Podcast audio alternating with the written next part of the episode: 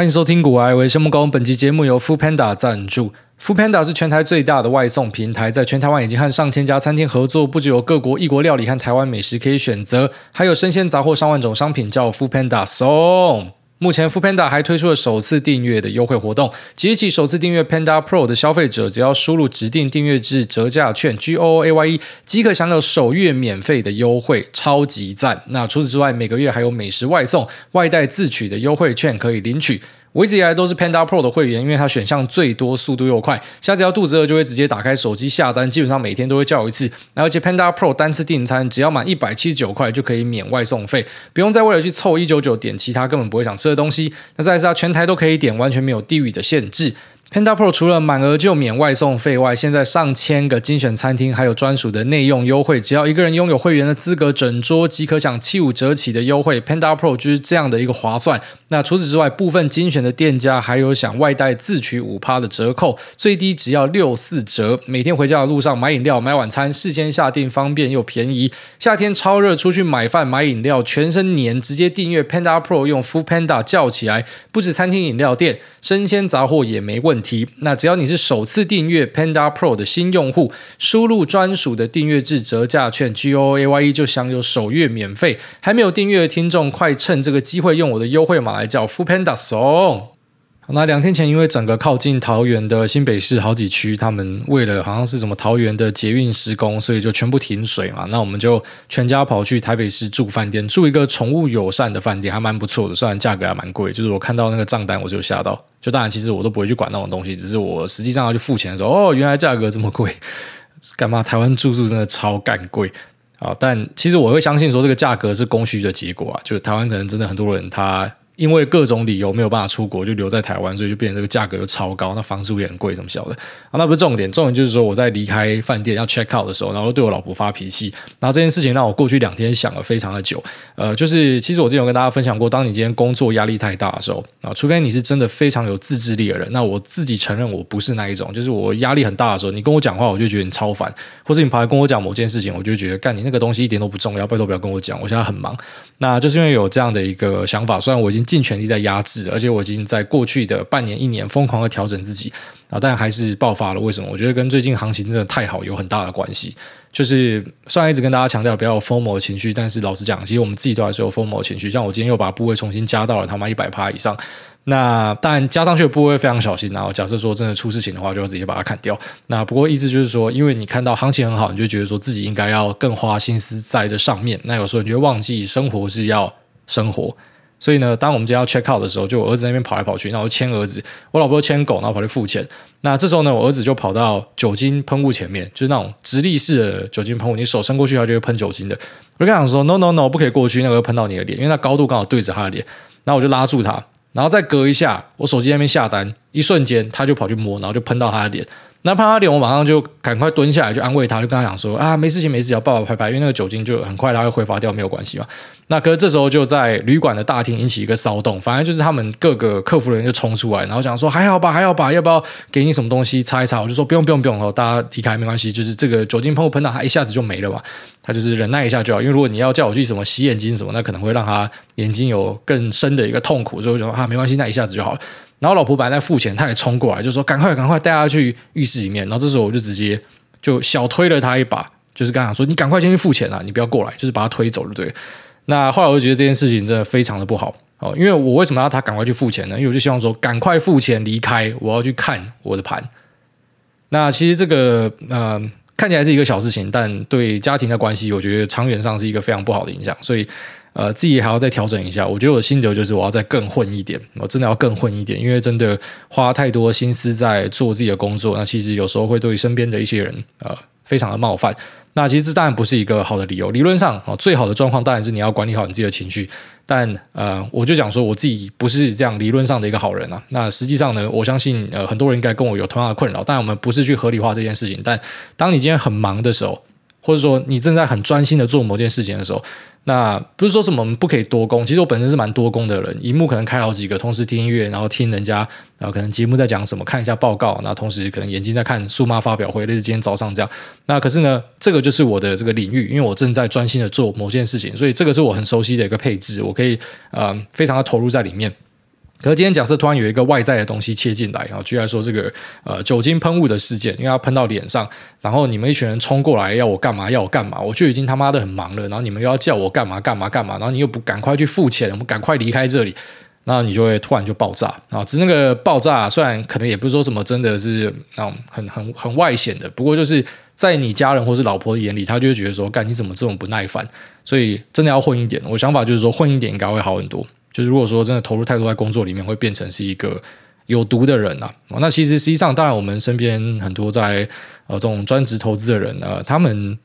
脾气有这样吗？我不知道，因为这种东西大家一般不会把它讲出来，就算有也不会讲出来。不过我注意到一个现象，就是呃大多数真的是绝大多数都是全部交给保姆，就是他们完全是没有在顾家了，就是全部让保姆去处理啊，回家玩一玩小朋友，那个其实真的就等于是没有在顾家。那其实我本来是想过这样的一个解方，就是我觉得有保姆的话呢，应该。会让我可以更专心在工作，但是我老婆是坚决反对去呃聘请保姆啊。一方面是她觉得她不希望别人在她家里，然后另外一方面是她觉得呃我们的儿子让我们这样的一个烦躁，因为可能到现在他都没有办法睡过夜，所以连自己的生父生母都会烦躁，那何况是保姆？你说他不会有情绪吗？但我们相信专业嘛，只是久了那一定有情绪的啦。他照顾他可能就不会像，因为你是父母嘛，所以你们就欢喜做甘愿受，你们可能就会比较投入一点。那保姆可能就会，就要说就会想一些方法让他安静下来，所以这个东西可能就不是一个好事情。他他非常的坚持，那因为这样呢，我们有吵架几次，就是我认为就是你在搞我啦，因为别人都这样做啊，别人都好好的，那我老婆就说别人这样做不代表那就是对的。所以想想我觉得非常有道理，就我又再一次被他态度矫正，被教育了。其实我都觉得他是一个很好的刹车，然后每次都帮我踩刹车。那呃，就是觉得自己应该要好好把这件事情做好了。所以我知道很多人应该有跟我一样的困扰，就是你可能会觉得，你知道老子他妈这么拼命就是为了这个家，可是你有没有去问过你的家人，他真的要你这么拼命吗？如果说你的家人他是真的把你的一分一毫都花掉，那真的像是把你榨干一样。那当然没有什么话好说，感觉是你在花我钱，然后你又要靠背我。可是如果你的家人他其实没有要这样子做，他其实对物质的要求也没有很高，他搞不好要的就是一个好老爸，他要的是一个平凡人，他要的是一个可以陪伴的人，而不是一个可能啊在自己的工作上可能获得很多的成就，但同时因为这样子他不可以陪伴家人，或者说他有时候对家人会不耐烦的一个父亲。那这个其实我在呃小朋友出来大概。快一年的时候就已经开始在节目有做很多这样的反思，因为开始去了解说不能这样子。那只是有时候还是会发现说，就当你可能以为你已经做好呃某种妥协跟修正了，可是等到事件触发，你就发现你做的其实远远还不够，就你要做的是更多了。所以我就是。尽量反求诸己。就以前会觉得我应该要靠一些外来的 buff 去解决问题啊，可能找个保姆，这样我们就解决了？但大家都找保姆啊，一个不够，两个够不够？你妈有些请三个去照顾一个，这样够不够？就以前会有这种，反正妈老子就是用钱解决的一个想法。但后来发现不对啊，就早上来跟那个李依晨聊天，他说他。跑去欧洲，然后回来几天没看到小朋友，小朋友怎么拼图还是怎样，从两块变成会拼八九块，就是他们那个韧体更新太快，你就会发现说你错过很多东西，然后这个东西是回不来的，所以应该就是要好好的去投入在这上面，应该好好的经营自己的感情啊。其实我觉得可以把感情经营好，把事业经营好，那可能做的还蛮平均的，是一个很不错的人，这是我心中的理想。以前我会觉得那种专心把事业做好，做到一个呃这种。近乎苛求的的专业，那是很帅的人。但我觉得现在想法开始有改变。其实你会发现，那都是一个呃，怎么讲？你就是一个选择，它是一个代价。你要把某件事情做到很极端，你绝对是会牺牲非常多的东西啊。除非那种极少数，就是以前那种什么高中干就那种，呃，我没有不用看书，我没有看书，我没有念，然后考试考一百分，就真的有这样子的人，真的有，只是可能比较少。大多数人，你可能假设要。在某方面做得非常好，你就会牺牲掉很多东西。而、是这个牺牲是不是一件好事？以前我也觉得它是一个好事，但我现在又觉得应该不是一个好事。所以，呃，除了警惕自己之外呢，我觉得也算是跟大家分享一下。因为我相信很多地方爸爸，我们那个捏软阵线的，应该很多是这样子，就是他可能每天压力都很大。你知道，很多人讲说什么？为什么地方爸爸开车回家，然后停在车库里面三十分钟不出来，就是坐在车上听音乐，然后也没有做什么事情，也不一定要划手机，就是坐在车上。那个我们就拍拍胸脯啊，真的是互相理解啊。就你知道说，你只要露出你的脸，露出半颗龟头，就是要花钱，就是要很多事情会接踵而来，又要缴账单，又要什么，就是你会有很多的压力。好，不一定是说什么你物质上真的没有办法，可是你光是想到你日复一日在做一样的事情，然后你也不知道你追求的东西什么时候会有更好的回报，那同时又有很多压力接踵而来，可能大家对你又有所期待，你就觉得你被压到爆炸。那这时候呢，可能就真的是要停下脚步了，先停下脚步，重新整理一下。把那个先后顺序又理好，然后去好好的把事情做好，我觉得是蛮重要。其实停下来是蛮重要的，就是我一直都缺乏这个停下来这件事情，我好像从来都没有在放假的感觉。虽然很多人讲说啊，你不是整天都在家啊，你不是整天在出国，但其实，呃，就我那天看几个 YouTuber 他们在贴文里面写到，就我们脸书好友，然后看他们写到说，你知道有些人会讲说，干这 YouTuber 超爽，什么整天跑去国外，但其实他们整天跑去国外，他整天都拿着摄影机照自己，那等于是他在工作。所以可能我们跑去国外，但我们妈整天也在那边下单。其实你还是在工作，对。虽然看起来你可能很爽，但其实你不一定是真的在爽。你可能其实从头到尾真的都没有给自己休假过。那因为这样子，其实对自己的精神上也会造成一些压力啊。虽然有时候看身边一些强者，你就会发现说，干他们好像都没有这样的问题，但你也不知道嘛，搞不好他们只是没有讲而已。又不是每个人都有一个 podcast 可以把所有的感觉都讲出来。他们搞不好只是没有讲而已，搞不好哪天什么社会版就会看到他们之类，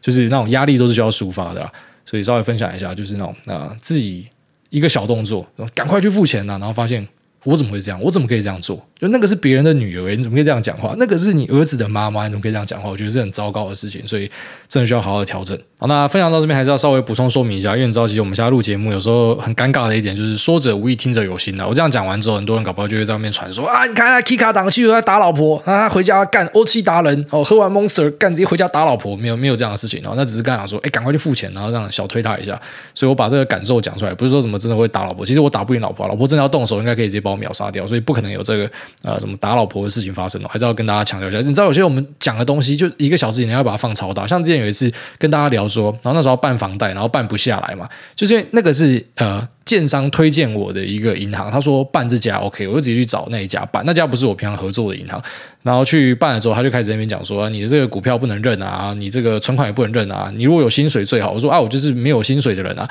他说：“啊，你可以自己转账给自己，你做了半年之后再来找我们办。”就那种超智障、那种白痴官股银行讲那种白痴干话，然后把这件事情讲出来之后，你看就有一堆白痴就上网就贴说什么啊，他办不下来，他的财力不行什么，就是真的很多这种低能。那即便我们后面跟大家讲说，其实真的是每家都是轻松办。最后面才发现每家都轻松办，只是我第一家找到那个是卡住的，然后就会被放大解释啊，所以还是要稍微讲一下，就绝对不是有什么很夸张的情节啊，那其实就是自己内心的一些想法分享出来而已。好，那接下来我们进入市场话题啊，那当然先聊一下苏妈 AMD 的发表会。那这个发表会其实我看了一直想睡觉，然后最后面就直接跑去睡觉，所以我根本没有看完，我是等到隔天醒来才把它重播看完。那他的发表会一开始就是找他的各个合作伙伴上来吹捧，说他们家的东西多屌、多快、多厉害。真的搞得很像桌面要大合唱一样哦！现在先找 Meta 的代表上来啊，这个是 Microsoft 的代表啊，这个是 Citadel 的代表，然后桌面大家一起唱手牵手，我的朋友，就是给你那样的一个味道，大家上来赞美，五星吹捧。那呃，当然，那前面的东西都不是我想要看的东西啊，什么 Genoa，或是什么 Bergamo 那个都还好，就是我在意的东西是他要聊 MI 三百哦，MI 三百 A、MI 三百 X，就是它的呃这个加速运算。呃，辉达把它称为是 accelerated computing 嘛，那呃，当然 AMD 的说法不一样，其实他们都会有自己的玩法。好，举例来说，像 AMD 喜欢把自己的运算的这个东西叫做 APU 嘛，那有些喜欢称为是 XPU，那有些有有自己的名字。那呃，AMD 这个当然就可以视为是对标辉达的一个竞品啊，对标 A 一百 H 一百的一个竞品，就是这个 MI 三百。那先稍微聊一下这个 MI 三百，我们目前知道的讯息，然后它。一个 wafer 上面大概可以做十五到二十五片，哦，当然听起来非常广，但因为这个还没有开图哦，所以我觉得 MI 三百还有一点肉可以吃啊。因为像辉达的珠圆啊，它的一片上面有几个，它的 interposer，然后到后段是怎么样的一个状态，那它的供应商什么，全部都讲完了嘛？因为那都已经跟开图一样了，所以我就觉得那个东西，嗯，就现在上车可能就是一个末班车，因为。大家都知道了，哦，可能就是有些公司的 EPS 还没有估到很准，所以还有一些上修的空间，可能在那边，或是说估值阶段，但是呃，基本上已经开图开到很完整了。那 MI 三百呢，其实目前开图的状况还没有到很完整啊，所以有些数字可能那个 range 比较大，那我们就稍微报告一下。那它的一个 wafer 上面大概可以做十五到二十五个，那它其实是有 CPU 跟 GPU 啊、两种晶片把它拼在一起，有各式各样的组合，有全部都是 GPU 的，有 CPU 加 GPU 三加六的，好，所以呢，其实它的规格不一样。那呃，当然它的一个 wafer 上面可以做几个。，CPU 跟 GPU 可能也有所差异，但整体来说，反正平均值就大概十五到二十五。那我自己猜想，大概是十五到二十之间。就假设你去看它的晶片尺寸的话，应该是这样子。那它也是采用 CoWoS 的封装。那 CoWoS 封装目前在台积这边最大的客户就是辉达嘛。辉达今年大概是四万多片啊，那可能有机会上修到五万多片。那到明年可能就是六万多到七万片之间。那第二大客户就是博通啊，所以博通也是一个要密切关注的对象。第三大客户呢就是 AMD，那 AMD 当然也包含了赛灵思在里面，然后所以它在今年就我理解差不多是一个七 K 的量会用在它的呃 MI 三百上面。大概会在第四季哦，这个之前有跟大家聊过，大概在第四季的时候会出一个量。那七 K 的量，你去算它一个 wafer 上面有几片，就可以知道说大概会有多少的一个颗数出来哦。那到明年呢，可能可以到一万到两万片之间，但一样这个数字都太广了。那我自己抓大概是抓一万二。到可能一万五，差不多是这样的一个数字。那这样其实也是符合今天海通开出来的颗数。虽然那个报告我说怪怪的，他写二十万片，但后来有人跟我讲说，搞不好那个是抄报告的人写错，应该是二十万颗。因为如果是二十万颗，你用前面的颗数去乘上片数，那、啊、就对了嘛，数字就对起来了嘛。只要前面那个啊。Q 四他写说七 K 片，那要是片，所以有时候那个片跟颗单位不一样，大家就有一点那种打架的味道在啊。好，所以其实简单来讲就是说，它的量当然不会比惠达大，只是可能就像说，它如果东西做出来确定是好用的话，那可能后面有机会可以成为一个 second source 啊，就是在辉达之外的一个替代选择。因为辉达目前的状况是大家想抢货都抢不到，哦，所以可能就会选择退而求其次去用 AMD 的东西。那之所以会讲说退而求其次，即便苏妈可能在自己的发表会上面吹说它的什么 HBM 通道啊、速度啊、密度什么都更好，但没有办法，因为呃，它是一个软硬结合的东西哦。辉达在软体的部分还是非常的强大哦，所以可能很多人都是使用 CUDA 在开发的，所以它就是有它的优势存在啊。但当然也不是说 AMD 不行，AMD 可能有更好的性价比，它可能可以用更好的价格去竞争，它可能不需要像辉达这么高的一个毛利哦，这就是 AMD 的一个优势。那目前就我理解是一些 Cloud Service Provider 有开始在采用啊，听说第一大客户就是微软哦，目前最快跑出来的。那微软可能是透过广达这边去出货，那上游的又是纬创哦，纬创真的在这一波，呃，很多东西都有吃到。那听说品牌伺服器在 HP 这边也是呃率先导入了，所以其实各大客户都开始在采用。那我自己在想说，其实供应链可以注意的，除了那卡片可能是纬创做的，那 ODM OEM 厂呃广达。英业达，那或是技嘉下面的技钢哦，这些应该都是，或是可以大家直接去查 AMD 的 ODM Partners 哦，就他 ODM Partners 列出来的那些人，应该都是有机会可以拿到，只是可能每个人的份额大小不一样啊，因为可能还是要看哎客户找谁下单，那下的量是多少会有差距。但你都知道他们一定会下单啊，只是可能就是说在下单之后的测试都很不错的话。可能就会往上拉，所以前面讲到的，可能到明年有个一万多片，那就有可能会往上拉，只是还要再观察一下。就目前我们还是会认为说市场的首选会是辉达，那可能有机会才会去采用 AMD 作为制衡辉达的一个手段，然后直到各家公司自己的 ASIC 开始放量之后，那可能。更有谈判空间哦，大概整个市况会是长这样的一个情形。那目前我们其实呃观察下来，大多数的供应链会跟辉达的是重叠的啊。那可能少部分本来辉达呃不会用到的，像是可能 CPU socket，那这个在 AMD 这边会用到。那再来可能一些呃 ODM 指定的散热供应、电源供应，有可能会是不同的人。那我觉得。如果是不同的人就可以观察，如果是同样的人的话，可能前面的涨幅已经 pricing 进去了，都是有机会的。但我还是相信 AI 是一个大题材啦，就是不是说什么割完一波会直接回到原点。我相信有些回到原点，就如同过去几集跟大家讲的，呃，有些的那个数字算起来是完全不对的。那最近其实市场就开始有出这样的消息，哎，那个数字不对哦，会下修。啊，就是果然开始出这样的消息，那只是呃，我相信呃，真正受惠者他是会持续的往上走的，这是一个长多的大题材，所以可能有个一两年的光景应该是没有什么太大的问题。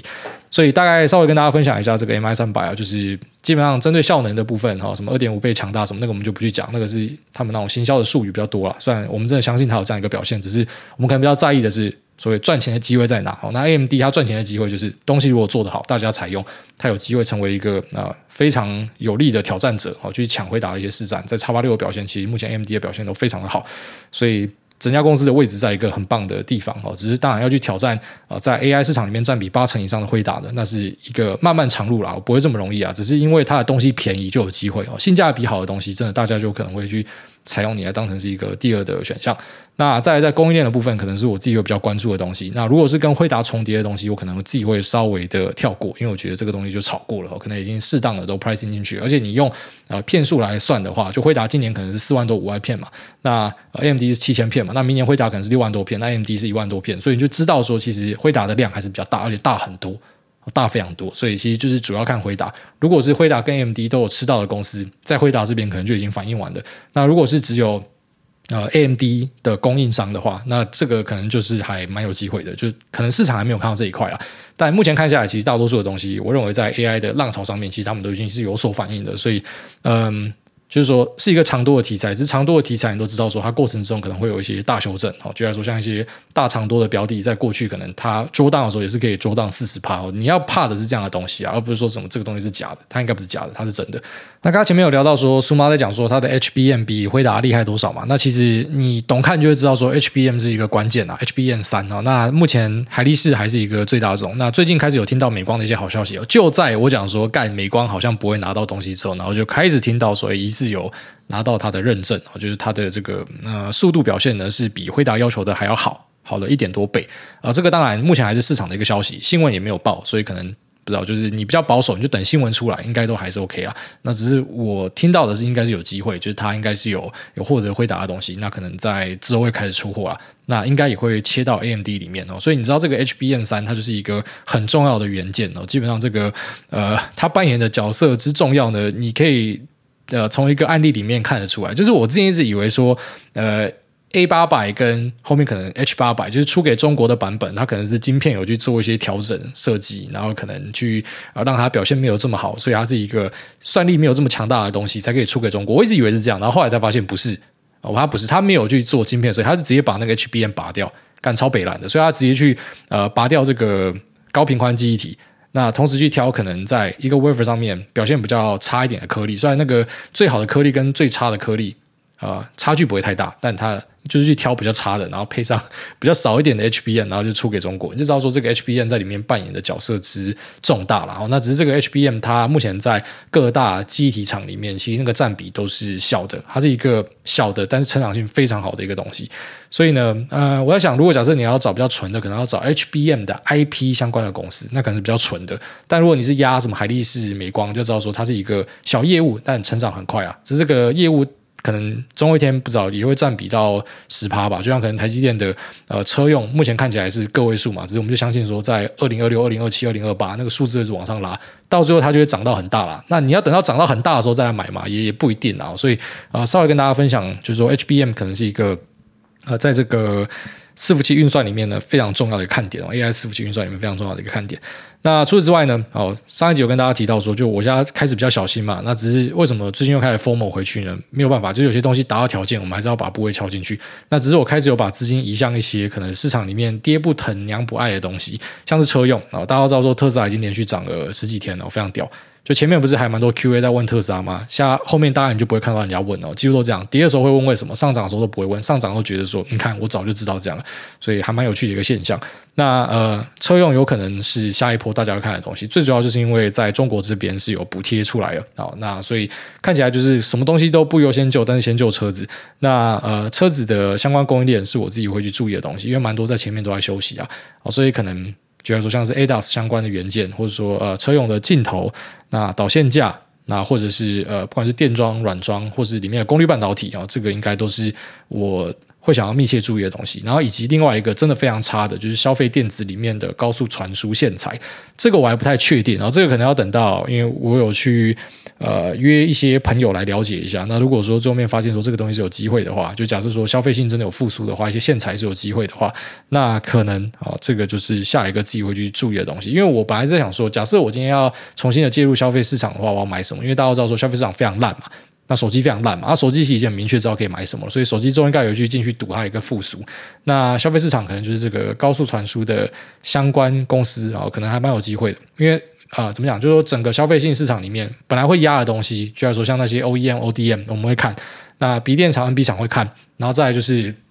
呃，显示卡厂商、主机板厂商会看。可是问题是，这些东西都被 AI 带上去了，等于说 AI 提早让他们走出本来应该。会持续更长的一个修正，我相信是这样子。那什么东西还没有被 AI 带上去的，就那种比较纯的呃消费用的电子商品，还有一些线材接口、呃 connector 什么的，这个些东西我觉得就是目前市场爹不疼娘不爱的东西。那当然有可能你进去一等就等半年以上，假设消费复苏没有这么快看到，所以这要自己评估清楚啊。像我就觉得说，我的资金是有耐心等的，我 OK，我就开始去做这样的一个布局。我可能就是选一个呃母鸡，然后选几个小鸡。母鸡就是可能在业界里面最强大的公司，那小鸡就是一些呃有沾到边，可它技术没有这么先进的。就是假设他们可以吃到整体复苏的话，呃，一个是稳健的选择，一个是打暴击的选择，会这样去做一个高低配。其实我现在蛮多东西都在做这样的一个高低配，所以稍微跟大家分享一下，我觉得车用啊、呃、应该是。呃，有机会成为一个接棒的题材啦。啊！假如说 AI 要稍微休息一下的话，那消费性呢，可能就是不知道 Q 三 Q 四消费记者数字开出来有机会，只是呃，可能手脚快的人就是等到反正我见到哦，眼见为凭，数字有开好。拉一个什么红 K 大绿 K 美国绿 K 台湾红 K 啊，我再去介入。那有些人可能有点耐心的，就是提早布局啊，到时候也不用这样去追高，就是看呃个人的布局的状况是怎么样。所以稍微的跟大家更新一下目前市场的一个状况。那还有前面聊一下 MI 三百，希望对大家有所帮助。好，那接下来我们进入 Q 的部分。第一位万华金城武是我啦，他说不玩了，把钱还我。第四次留言，诸位好，小弟使用股票直借跟房屋融资。投资三年多，利率二点一趴，主要投资台股，总部位一千五百万，其中五百万自有资金，一千万借贷，并持有富邦增额约一点五趴的部位，零零六九二约十六趴。原本想用正二作为大盘修正抄底的工具，但最近台股不回头的往上走，没有机会加码。以最近五年股市有牛熊循环、加速轮替的态势，是否该保留资金跟股息优先还款，等待下一次的股市修正呢？那感觉三年内就有修正的机会，此时刚好已经大幅的还款，更有底气抄底加码，目标把正二补到十五趴的部位，两百三十万。请诸位唱一句姚可杰的《永远不回头》，祝台股永远不再回到万三，群友们都赚大钱。我不认识姚可杰是谁，但这首歌是那个什么“永远不回头”那首嘛？不管追得多高，下跌洗掉我，上涨诱惑我，都两手一缩啊！这首歌送给你，刚刚自己随便瞎掰的。好了，那那个什么前面提到的。呃，它配正二，然后跟六九二，然后正二的部位只有一点五趴，那就算它要超，它也是超到十五趴，这个就算是很保守的一个配置啊。哦，只要你知道你自己在冲三小，都没有什么太大问题。这个听起来没有什么太大问题啊，因为我知道很多呃鼓吹正二，就是整天都叫你 show hand 嘛，那个 show hand 就有很大的问题，因为这个东西还是有它呃风险存在的地方，就是假设遇到单向行情很明显的往下灌那种超级大股灾，它可能会脱钩到之后都很难追回来，哦，是有这样的一个风险。不要说什么啊，那几率很低啊。其实我们在股市市场里面，我们就是尽可能要去防范一些风险。我们都是以防范风险作为主轴，好，就那种跟你讲说啊，风险低那种，就是菜逼八台这样。所以基本上都要有所提防啊。那按照他的做法，他是有在做配置的，那资金规划也算是蛮明确的。就我想不到任何这个要吐槽你的理由了。下面这个 Polish ABC。他说：“诸位安安，回想一开始从耳机孔插反，节目开头都会暴食和经历各种市场周期到现在，我也从准备考试的学生到现在的硕二，不是要来争取感谢季的。今天第一次留言是来请教人生课题。”那近期因为忧郁和各种原因，在硕二的下学期决定休学。从准备考试到现在花了快四年，一切都化为乌有。今年我已经二十八岁，还没有正职跟实习的经验，也没有什么专业的技能，英文也很普，加上心理的状态不太好，导致求职有一点碰壁。休学到现在都待在家里，人生变得毫无斗志，也不会追求物质上的进步，并且会感到害怕与人接触。想问，如果主委是我会做什么事情来改变现在的状态？还是已经无解到人生重来了？哎，兄弟啊，非常感谢你从一开始的支持哦，不是耳机孔插反，是麦克风用反。那呃，我感受到你的那种无助跟忧郁哦，但你才二十八岁哦。如果真的要重来的话，不好。如果你今天四十五岁遇到的状况，你说重来，让我们考虑一下哦。不过当然干，不要不要整天讲重来这种话，开玩笑的。我意思就想说。还很年轻呐，哦，二十八岁还很年轻呐，真的。所以，呃，我觉得先把自己的那个心情调好了。就忧郁这种东西，它很靠背的一点，就是在里面的人走不出来，然后在外面的人觉得说你到底发生什么事情，这没有什么大不了的。所以你不能够叫一个忧郁症的人讲说不要忧郁，赶快走出来，那可能需要一点时间。而且有时候，嗯、很难过的一点啊，因为可能身边有些朋友是这样子，就是他那个忧郁真的会带他走向一个灭亡，而且其实就算你重来一百次，可能都救不了他。你陪他聊天，你把他送去找医生，可能都都没救。就你知道你能做的都做了，所以它是一个很难的问题。那在我看来，我就觉得先把忧郁给治疗好，然后不要去想其他的东西，好，先先把这个给治疗好。那当然可能在自己的这个面相上可以做一些努力，但大多数可能先听医生，看他给你什么样一个建议，看是要药物辅助还是说怎么样，反正先看医生就对了，绝对是先去看医生。那再来，我觉得找到自己人生中的目标很重要哦，因为即便呃，像我自己不知道，就人家讲说我什么我节目很正向嘛，我也不知道你们觉得正向的点在哪。就是很多时候我会提到一些比较负面的东西，像什么妈的，有时候觉得自己不要醒来算了，我怎么，就真的会有这样的想法。我也不知道为什么会有这样的一个想法。那但有时候我觉得，嗯，不知道怎么，就走出室内啊，到户外吸个空气，流个汗，突然觉得哎，心情变好，或者说去做有氧啊，干有氧真的超有效的，去跑步一下哦。重训虽然也对你的身体非常好，而且它甚至比有氧更有效果。就假设用这种训练的密度来看，但有时候有氧跑一下，哦，那心情真的有差。所以我觉得你可以去跑一下，然后去外面呼吸一下。那我不会鼓励你一定要强制啊曝险去见很多朋友，就是把自己暴露在众人面前。因为是我，我反而觉得这样我会更犹豫。呃，这个要看人，可能别人会给你这样的建议，就是你还是要出去交朋友啊。但是我觉得，呃，我解决问题，我都倾向要往自己的内心去解决。就找朋友，我只会越难过。所以可能就是啊、争取一点自己的时间去坐在户外，然后去跑步一下。那可能去找个让你生命会产生意义的东西啊，即便这种东西很多时候它不是你去找来的，它是自己跑来找你的，就是你可能想都没有想过的事情啊。但随时保持乐观啊，如果有什么样的 update，就欢迎你随时都回来这边留言啊，我给你一个这个呃优先的权利，然后就是我们会念你，不会跳过你。那希望你把自己治好，好不好？还是先寻求专业的帮助啊。我很高兴你会想找我的帮助，问我的意见。只是这种东西先找医生，好，那可能我能够做的就是不知道，就讲一些干话让你开心一点。下面有这个。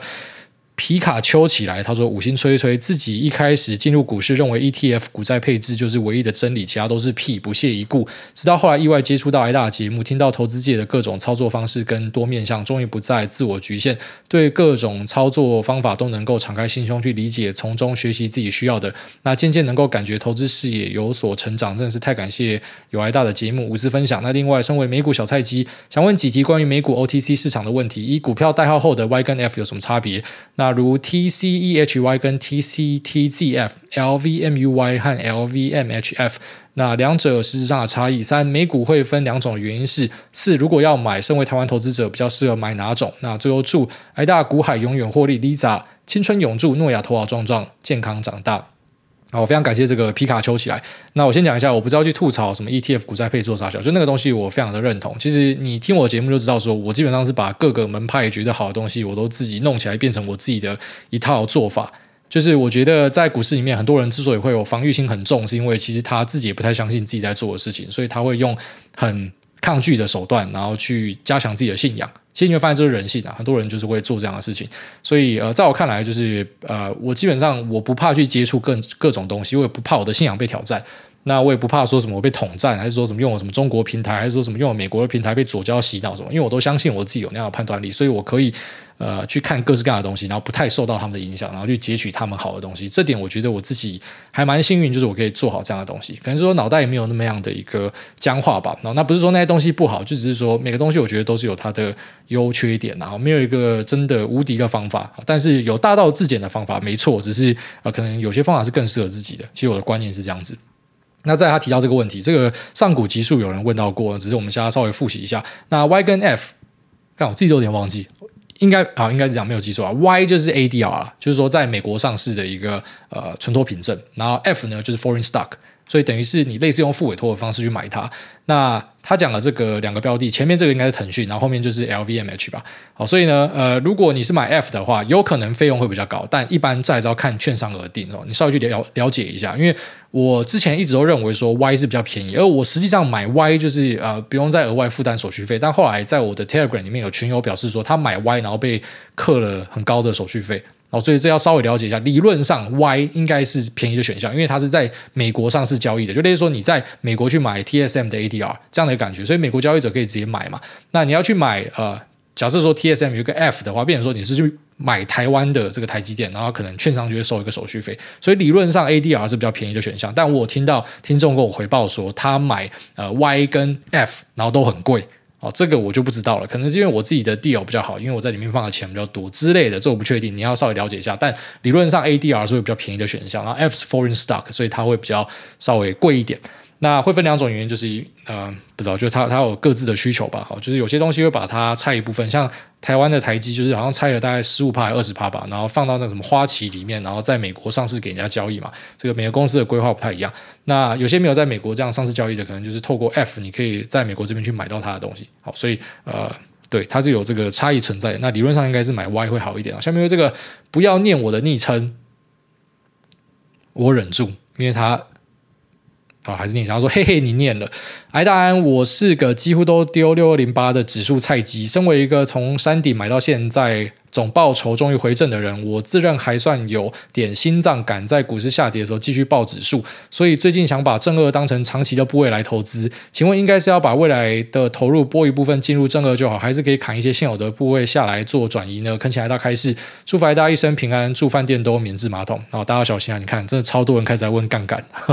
真的超多人开始在问，我没有骗你吧？我就说干，我去其实对，人家在问这个，然后看现在大家都在问啊，自己要小心啊！当然，你知道我们就是相信股市是长期。向上啊，只是有时候你知道你在过程之中你换太多杠杆，你就爆炸，你被洗掉。好，那没关系，我们还是回答你的问题啊，就是说啊、呃，假设你要配一点杠杆位的话，你可以当然砍部位直接配一点没有问题，你也可以透过入金的方式去，只是就是说它呃增加破险的速度是不一样的啦。那比较保守一点，就是透过入金的方式，可能就是我从现在开始入金的，买多一点正二，那长久下来，可能正二的比例就会上升嘛。那理论上，正二这个商品呢，它不太适合成为你的呃部位最大宗啊。如果它是你部位最大宗，代表你可能是一个比较呃进阶的操作者。讲好听是这样，啊讲难听点，可能就是一个烂赌徒啦。如果说你根本就没有什么绩效的支撑，然后你就直接看人家说好，你就跑去这样买，你就是一个烂赌鬼。那所以，我们讲来讲去，还是要一直强调，就是说，这个商品当然它在大多头的一个背景之下，它可以带来比呃，就来说正二。更好的报酬多一两倍或正三啊，高于三倍的报酬，但有一个很近的案例嘛，我们不要讲太久讲，我们讲比较近的案例，你去查一下 SOXX 跟 SOXL 啊，三倍做多半导体，SOXX 已经要回到前高了，SOXL 还距离超远，当然可能拉长一点，假设这波多头走个五年，那我相信 SOXL 会后来居上，但假设后面又开始震的话，你就会发现说，你看它整个已经脱钩掉，所以它是有风险的啦。我觉得，呃。这个东西就是我知道市场里面有人在推，就像前面然后那种什么指数指数派的 ETF 股债配的，你知道那种很极端的信徒就是会，反正就是万般皆下品，只有这东西好。我觉得这是一个比较不好的想法，我自己真的是这样认为啦。但当然你要去当人家信徒，你要去拜佛，都是你家的事情啊。只是呃，我们就是没有办法跟大家推广说这种呃有有潜在爆炸机会的东西，因为爆炸机会其实不低。哦，就是美国有有这样两倍的东西啊，啊，后来发生的事情是怎么样？大家可以去了解看看。呃，理论上，如果是多头的行情，你报道，它会让你更赚钱，没错。只是你要知道说，你获得这个啊、它其实就是。你不能算它是超额报酬，它比较像是一个就两倍贝塔，你吃两倍贝塔嘛，那你可以有两倍贝塔的上档，是不是就代表你承担比别人多一倍的风险？好，如果这题你答 yes 的话，好，那你已经知道你自己要买什么，那你就承担这样的风险。好，所以稍微理解一下。那我觉得，呃，用配置的方式，然后可能每半年、每一年做再平衡，它可能在部位里面放个几趴，这个就还好了，这个真的没有什么太大问题啊。但很多人来问，我相信他就是想要 all in 啊，那自己就要小心啊。下面这个 Master 韭菜他说，呃，投资请益 True Story。五星吹，艾大你好，我是刚入社会的新鲜人，目前想要信贷一百万，利率二点五趴，一个月内全部干进去六二零八，每月偿还本息大概是薪水的三分之一，跟原本每个月要定期定额投六二零八的金额差不多，因为刚出社会。那会有很多需要学习的，不想要放太多心思在股市，但也想要参与股市，自己做一点功课，发现说单笔投入比定期定额的年化报酬率有机会更高，复利的威力更大。想请问艾大，这个方法我有忽略哪些需要考虑的事情吗？恳请艾大开示。那祝福艾大一家平安，林口不要再停水，Master 韭菜不要变 True Story，但变 Choco 的室友我 OK，我可以叫百灵狗。好。那这位兄弟他提到说，他如果借钱的话，他偿还的本息是薪水的三分之一。那如果你又自觉你的薪水是很稳定的话，你要开一点杠杆，当然这个是人之常情啊。我自己是不鼓励杠杆，但你要这样做，我不会说什么有超级大的问题。那但是呢，啊，首先第一个，你看吧，又一个来问杠杆的。我跟你讲，现在行情变了，大家的心态真的变超多的，所以你要知道说，就是你在空头的时候，你回去听半年、一年前的节目，真的是没有人会想要问杠杆啊，大家都在问说什么东西是不是要卖掉，是不是要先砍掉什么的。你真的遇到挑战的时候，你才会知道说那个挑战是不好承受的哦。就是在大多头的时候，大家都会觉得，反正我今天买，明天就赚钱，那根本就没有什么信仰跟压力的考验嘛。好，所以首先说评估自己的承受度是很重要，因为大多数人都会严重高估自己的耐受度，都会觉得自己可以，然后真的遇到的时候就是没有办法。那再来讲你后面讲的东西，对，理论上哦，去投指数的拉台股跟美股的回撤就是一笔投入，你有钱你就直接干进去。好，就像说我今天有一百万的存款，我就直接干进去。我要投资，我直接全干。我不要说什么拆成十万十万，然后分成十二个月。然后我每个月薪水要投入呢，我就全干。我不要说什么拆成呃这个。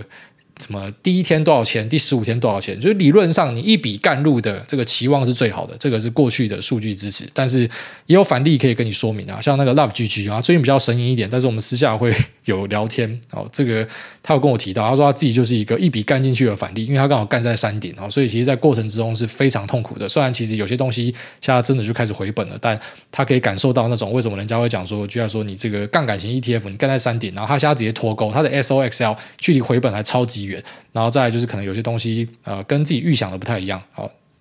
他这边有授权我讲这个故事啊，但是我觉得他应该是 OK 让大家理解到，就是他是一个案例啊，就是说他他有遇到这样的一个状况。所以其实真的不要高估自己的耐受度，他是有耐住了，然后他家很多东西回本，还蛮屌的。那只是我相信大多数人是耐不住的，很多应该就会选择直接把东西都砍光光哦。所以当然一笔投入的效果最好。那这个就是我很喜欢举的例子，就是说你去健身房吃水煮鸡胸肉，跟每天练你就变壮啦，你就变瘦啦，你就变漂亮啦。为什么不要做？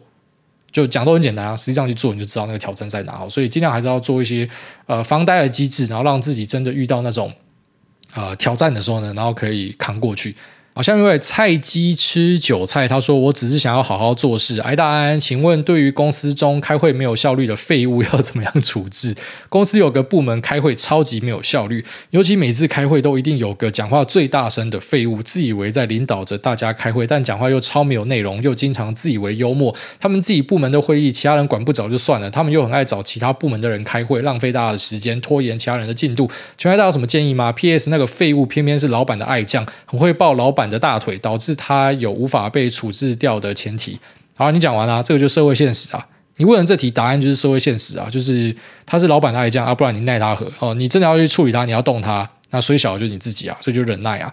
那我自己对于开会的意见就是觉得那种呃，它是必要的啦。只是如果说你整天在开会哦，三不五时都要开会的，那基本上就是废物才会这样做。废物公司跟废物老板或者说废物管理者开越多会的，基本上等于说越废物，因为他就是把大家聚在一起，然后假装自己有在做事情。真的很多人都是这样子啊，他觉得把大家聚在一起，然后在上面洪声个两句哦，昂瞎个一两个，喊个东西什么小的，然后带大家喊个口号，一起加油什么小啊，他觉得他自己做很多事情。所以那种开会开越多的组织，我觉得它的那个效率是越不彰啦。然后或是有很多繁文縟节，而这个东西你要盖大小章、发票章，然后这个还要有骑缝章这什么的。一般这种会跟你搞一堆繁文縟节，然后什么呃，我们法务要看过，对。讲好听一点叫做我们很小心啊，实际上就是废物啦。这种就是废物公司啊。然后不然就是呃，这种整天要叫你开会要 meeting，我们先一咪，然后再二咪，然后最后面还要再找主管再咪，然后那种咪越多的就全部都低能儿了。我完全认同你啊，但是你就是在人家底下工作嘛，所以你遇到低能儿你就忍受啊。说不定人家也觉得你是低能啊，很难说啊。最后面你就发现说，社会上大家都互相赌烂，我赌烂你，你也赌烂我啊。我也不想看到你，你也不想看到我。但是我们因为工作，我们因为要赚钱，我们就只好聚在一起。哦，那你讲人家是这个老板的爱将了，你你没有什么办法，你只能够进去，然后就放空吧，就这样，好让自己开心一点。下面这个 Lu One 他说，台湾小孩蛀牙率超高，感谢癌大优质节目来挑战留言密码。好奇想问癌大有在固定带诺亚看牙齿吗？因为当儿童牙医后才知道，台湾小孩蛀牙率真的超高，幼儿园大班有七成的小朋友有人蛀牙。也很好奇国外小朋友看牙的风气，或是大人对蛀牙的态度是怎么样？可以问 Lisa 或是岳母西班牙跟俄罗斯的状况吗？甚至有些人还会帮狗刷牙，也好奇癌大有在帮秋口 Ruby 刷牙吗？狗狗看牙比成人看牙更麻烦。感谢股癌，祝福好人一生平安。诺亚牙齿都没有蛀牙，非常谢谢这位地方牙医，应该是牙医美眉吧？哦，这个留言非常的。温柔啊，那我稍微讲一下，就是帮狗刷牙，我们家是天天都会刷，但不是我在刷，是我老婆在刷。我老婆天天都帮秋口刷牙，然后那 Ruby 已经送养了，Ruby 家是呃别人家狗狗有没有刷牙我不知道，但 秋口天天都会刷牙。那诺亚也是天天都会刷牙，就是会强制帮他刷牙。但小朋友其实真的非常不喜欢刷牙，但会帮他刷牙。那你说海外的蛀牙的状况怎么样？我稍微讲一下，就是像我呃太太表姐的女儿，她完全没有牙齿，超屌。好像是因为喝牛奶喝太多，然后又没有再帮他清洁牙齿，所以他的牙齿全部蛀光光。他真的是完全没有牙齿，然后搞到现在连他的那个恒齿，就是后面那个永久齿，好像都长不太出来。反正有有这样的一个案例啊。那也有像我自己呃小舅子小姨子的话，就他们也是有蛮多蛀牙的。那他们可能检查不会像台湾这么样的密集，因为首先第一个就是说，呃，台湾真的是一个非常方便的地方。所以在我们看来，去检查牙齿真的是跟上全年买东西一样简单。可是在国外，你要检查，你可能要排很久，要两个礼拜或什么的，然后费用又不低。好，所以呢，啊，理论上台湾应该是一个更好预防蛀牙的地方，因为太方便了。只是为什么会蛀牙成这样，我不知道。你真的是因为家长喂小朋友吃很多糖吗？我觉得也未必啦。哦，其实有时候你周边发现很残酷的是基因的问题啊，就像可能亚洲人一堆都近视嘛，那欧美人像我老婆整天躺着看手机就不会近视，他们家整天躺着看手机就不会近视。然后或者说在当地你就发现说戴眼镜的小朋友是比较少的，不知道有可能是基因的问题啊，但也有可能是饮食的问题哦，这个我就不清楚了。但其实理论上应该是更好去维持牙齿，因为看医生真的太方便了。其实，在国外看医生是一个很不方便的体验。那我之前在节目有跟大家分享嘛，我去看个感冒就花了大概七八千块吧，虽然最后面是保险处理，但你就会发现。说呃，那个医疗是真的很贵啦。哦，那当然，在国外他们有自己的健保，比较偏向那种商业保险。那有保险的可能就还好，只是一般我们这种外地人去看就超贵。那像国外的人来台湾，如果没有保险的话，其实他们看医生也不贵。就台湾整体医疗真的是一个非常便宜的地方，所以要好好的去利用了。那也祝大家的小朋友都不要蛀牙。下面这个十八公分不含皮，他说发现秘籍，癌大安最近发现癌大人生中的一个通关秘籍。大家都说小孩听癌大的声音很容易入睡，那癌大有没有考虑把自己的节目放给诺亚听，看他能不能够过夜呢？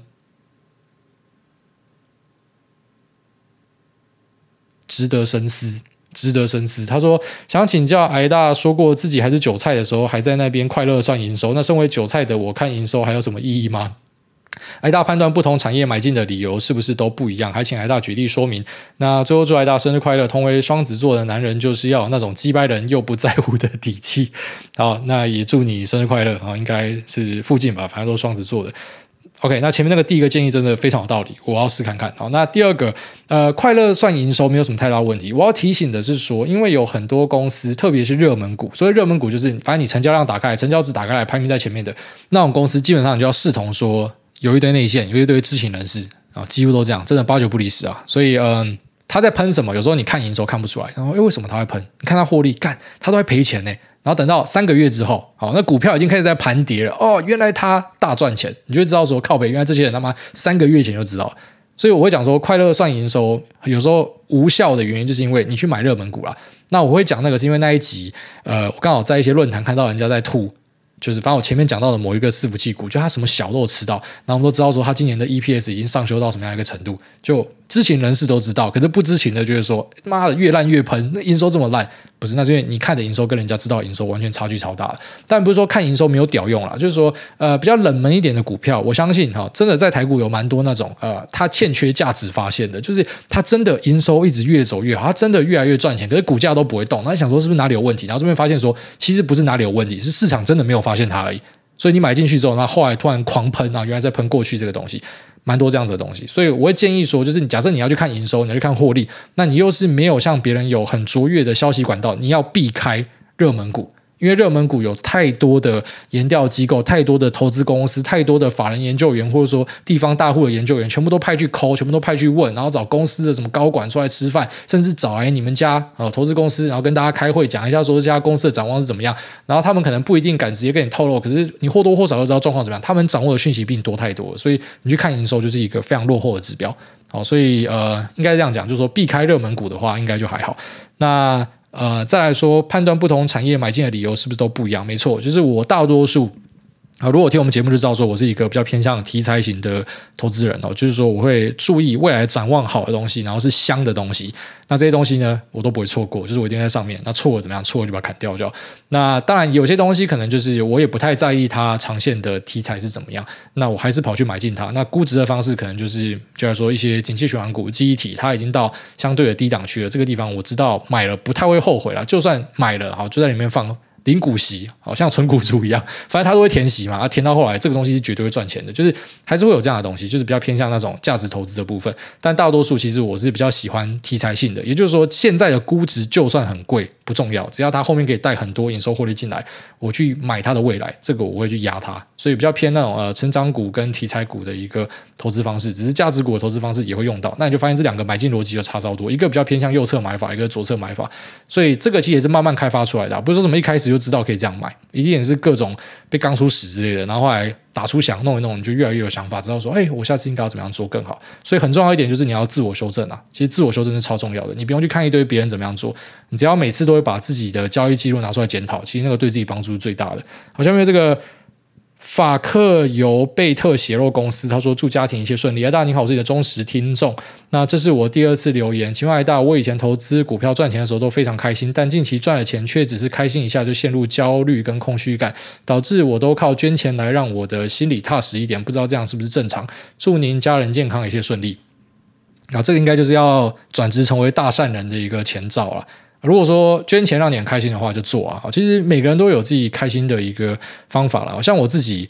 嗯，生活中一些小事情，我稍微分享一下，像是每次点餐哦，那种外送员，不是外送员，说错，服务生哦，服务生送错，那。我基本上就直接把它吃掉，我从来不会跟他讲说我换餐点或什么，或是太咸或怎么小的。我觉得这是我的一个美德，就是我就会把它吃掉，因为我觉得送回去就是很对不起别人，就跟你一样，那很奇怪的想法，就是送回去掉什么对不起别人？但 他完全弄错诶，medium rare，他给你 fucking well done，可是你还是把它吃掉啊，就是这个不知道怎么，就是就觉得不要去弄别人，就我好好自己反省啊，我赚钱我赶快把钱捐掉，有点类似，然后不然就是叫外送，就是我一定会按小费，我还蛮喜欢按小费，然后赚多就按多一点，像最近就按二十趴。那按这个，我就觉得我心情很好，我就觉得说，因为过太舒服嘛，所以我们当然不用说走那种传统的方式，故意帮自己放血，或者像我之前跟大家聊，有时候啊，那时候在马来西亚有提到说，过太舒服，你要去做一些不舒服的东西，然后让自己啊明白说，就是可能要要要振作一点，不要完全的飘飘然，然后会出事情。那我可能就会透过这种散财的方式，我跟你蛮像的，只是呃。刻意跑去捐钱是不会了，因为我的捐钱基本上啊，在我的生活里面是我老婆支那达那，大多数可能都是捐给动物相关的东西，因为他对动物非常有爱，所以我们就是定期啊，他只要看到哪一个人需要，他跟我讲，我就是按一些钱过去，所以呃，反正你找到一个方法可以让自己这个舒服下来，我觉得没有什么太大问题啊。那赚钱感到焦虑。啊，这可能是去年的后遗症啊，因为其实，在去年的行情是，呃，基本上你只要开盘眼睛睁开，它就是往下跌，然后大盘整天两三趴在崩的，所以可能让很多人觉得说，现在的美好都是假的。这其实就是 PTSD 啊，哦，就是说你可能交过几个渣男之后，你后来看到每个男的人都觉得他是渣男，你都觉得说他是不是来骗炮？他摸你的手一下，干又来骗炮，就是你会有那种呃潜意识不舒服的感觉跑出来。所以，就算你现在在赚钱，你也会在怀疑说，真的可以这么幸福吗？真的不会出事吗？啊，然后就像那个蚁人片那个女的一样，就是真的不会出事嘛，然后最后出事。但就看过很多这样的故事之后，你就会开始怀疑世间任何一个对你好的东西，最后面都是一个假象，完全可以理解啊，完全可以理解。所以每次太舒服的时候，我说会出事情就是这样，因为我们已经长期有那样的一个感受。那我觉得这是成长的一个象征啊，所以大概这样子。来来来来。